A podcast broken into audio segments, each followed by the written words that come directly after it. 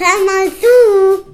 Ende Juli im Corona-Jahr 2020 meldete die Badische Zeitung mal, dass französische Winzer aus dem Elsass 4 Millionen Liter Wein zu Desinfektionsmittel und Industriealkohol destillieren lassen. Das ist in diesem Fall keine Marotte von Superreichen, die auch von ihrem Desinfektionsmittel eine besondere Note erwarten, sondern aus der Not geboren. Corona hatte den Weinabsatz gebremst und auf diese Art ließ sich der Keller für die nächste Ernte leeren und dabei wenigstens ein bisschen Geld verdienen. Bibelkenner horchen bei dieser Nachricht natürlich auf. Hat nicht auch Jesus irgendwas mit dem Wein gemacht bei dieser Hochzeit zu Kanaan?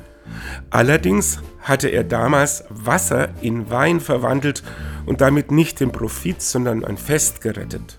Die Franzosen mussten für die sogenannte Krisendestillation erst einen Antrag bei der EU stellen.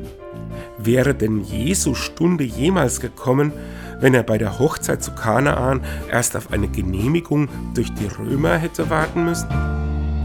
Und tschüss.